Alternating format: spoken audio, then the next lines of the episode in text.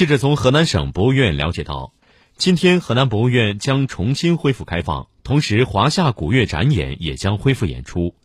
届时，河南博物院将严格执行疫情防控期间各项规定，实行网络实名预约参观。观众可提前关注河南博物院微信公众号，分时段预约参观，未预约者不得入馆。